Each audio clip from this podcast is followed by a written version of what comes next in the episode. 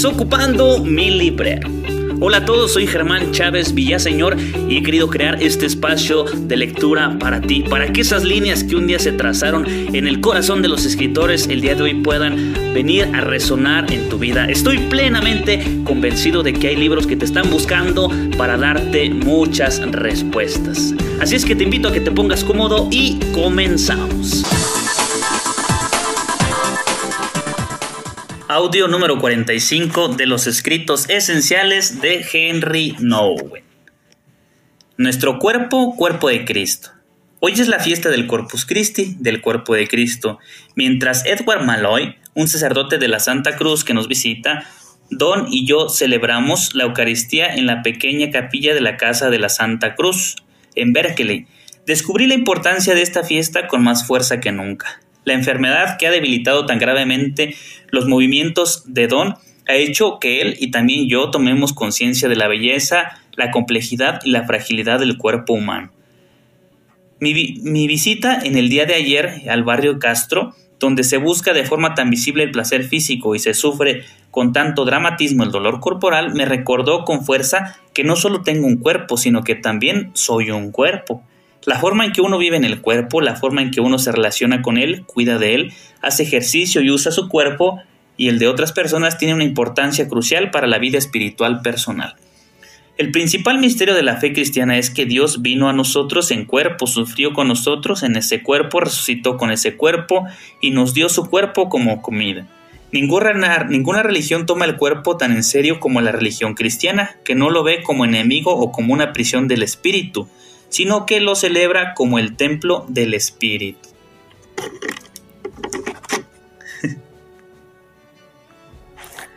Por el, por el, nacimiento, la vida y la muerte y la resurrección de Jesús, el cuerpo humano se ha convertido en parte de la vida de Dios. Al comer el cuerpo de Cristo, de Cristo, nuestros cuerpos frágiles van entrando íntimamente en contacto con el Cristo resucitado y de esta forma se preparan para ser elevados con Él a la vida divina. Dice Jesús, yo soy el pan vivo bajado del cielo.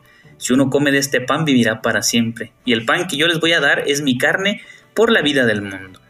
Es en unión con el cuerpo de Cristo como llego a conocer la plena significación de mi propio cuerpo. Mi cuerpo es mucho más que un instrumento mortal de placer y dolor. Es una casa donde Dios quiere manifestar la plenitud de la gloria divina. Esta verdad es el fundamento más profundo de la vida mortal el abuso del cuerpo, ya sea psicológico, por ejemplo, producir miedo físico, por ejemplo, la tortura, económico, por ejemplo, la explotación, o sexual, por ejemplo, la búsqueda del placer hedonista, es una distorsión del verdadero destino humano, vivir en el cuerpo eternamente con Dios. La solicitud afectuosa dedicada a nuestro cuerpo y a los cuerpos de los demás es por tanto un verdadero acto espiritual, ya que acerca el cuerpo a su existencia gloriosa. No olvidemos, fíjense, cuando moramos obviamente nuestro cuerpo pues va a ser enterrado y se va a disolver, pero cuando sea la resurrección de los muertos, cuando sea la segunda venida de Jesús, nuestros cuerpos, Cristo, Dios los va a rehacer y nos van a ser devueltos. Entonces, el cuerpo es algo tan sagrado y no, no tenemos o no somos como esta doctrina platónica en la que pensemos que el, que el cuerpo es una cárcel donde el alma es presa de tal cuerpo. No, o sea, el cuerpo también es algo que Dios quiso darnos y algo sagrado. Me pregunto cómo puedo llegar a esta buena noticia, cómo puedo llevar esta buena noticia a las muchas personas para las que su cuerpo es poco más que una fuente ilimitada de placer o una fuente incesante de dolor. Se nos da la fiesta del cuerpo de Cristo para que reconozcamos plenamente el misterio del cuerpo y para ayudarnos a encontrar formas de vivir con reverencia y llenos de alegría en el cuerpo mientras esperamos la vida resucitada con Dios. Pan y vino de la tierra. No es difícil entender por qué a través de todas las edades la gente que busca un sentido en la vida ha intentado vivir tan cerca de la naturaleza como le ha sido posible. No solo San Benito, San Francisco y San Bruno en los tiempos dorados, de la vida religiosa, sino también Thomas Merton, que vivía en los bosques de Kentucky, y aquellos monjes benedictinos que construyeron su monasterio en un cañón aislado en Nuevo México. No es tan extraño que muchos jóvenes estén dejando las ciudades y yéndose a los campos para encontrar la paz a la escucha de las voces de la naturaleza. La naturaleza a su vez habla, los pájaros a San Francisco, los árboles a los indios, el río de, Siddhartha Y cuando más nos aproximamos a la naturaleza, tanto más, tanto más cerca tomamos el corazón de la vida cuando lo celebramos.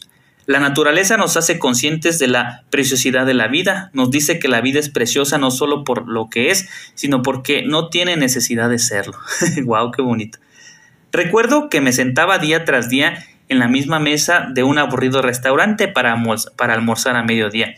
Había una hermosa rosa roja en un pequeño jarrón en medio de la mesa. Yo miraba la rosa con simpatía y me encantaba su belleza. Cada día hablaba con mi rosa, pero empezó a, a ponerse apoderarse de mí una extraña sospecha. ¿Por qué mientras mi humor cambiaba durante la mesa de la felicidad a la tristeza, de la desilusión al enfado, de una actitud enérgica a otra apática, la rosa permanecía siempre igual?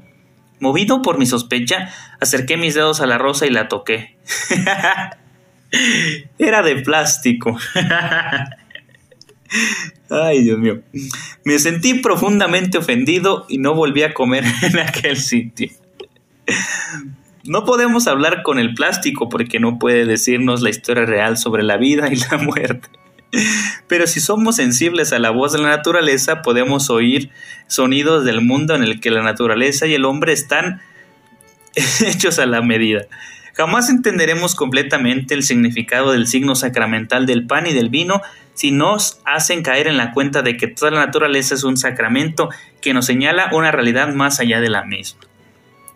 Lo que sucede durante la celebración dominical puede ser solamente una celebración real, cuando nos recuerda en su sentido más pleno lo que ocurre a diario en el mundo que nos rodea. El pan es más que pan, el vino más que vino.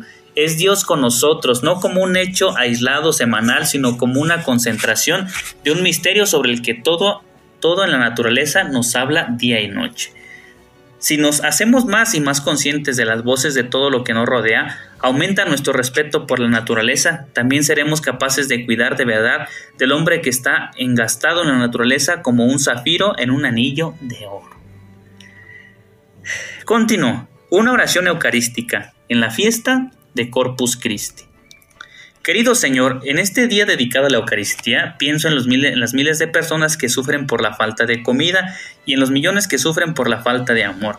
Mientras yo estoy bien alimentado y bien cuidado, mientras yo me beneficio de los frutos de la tierra y el amor de los hermanos, soy consciente de la indigencia física y emocional de tantos seres humanos que son mis prójimos. ¿No es esta mi fe en tu presencia en la participación del pan destinada a llegar más allá del restringido círculo de mis hermanos, el más amplio de la humanidad y aliviar el sufrimiento de todo lo que sea posible? Si te puedo reconocer en el sacramento de la Eucaristía, debo ser también capaz de reconocerte en todos los hombres, mujeres y niños hambrientos. Si no soy capaz de traducir mi fe en una presencia bajo la presencia de pan y vino, en acción para el mundo, aún no puedo considerarme creyente. Uy, wow. Fíjate, para empezar, lo pienso en mi vida para empezar, a veces para mí es tan complicado eh, acercarme a Jesús en la Eucaristía, no porque no crea o porque la fe no me dé para eso, sino porque a veces mi propia humanidad me inclina hacia otras cosas o mi flojera o mi pereza me gana. Y entonces, claro que estamos invitados a reconocer al Señor en la Eucaristía porque está verdaderamente presente, real ahí, y debemos de reconocerle. Y una vez que le reconozcamos, debemos reconocer que que ese pan que se nos da es la invitación a también a llevar el pan a los hambrientos, claro, el pan de la Eucaristía, pero también el pan de atender sus propias necesidades más inminentes. ¿Cómo queremos llevar a alguien a la Eucaristía cuando ese alguien todavía no tiene ni siquiera lo necesario para vivir? O sea, no se puede. Hay que atender las necesidades primarias. A veces queremos ser también o llevar a las personas a que sean muy divinas, pero ni siquiera hemos atendido su primera instancia humana. Ese es un gran reto.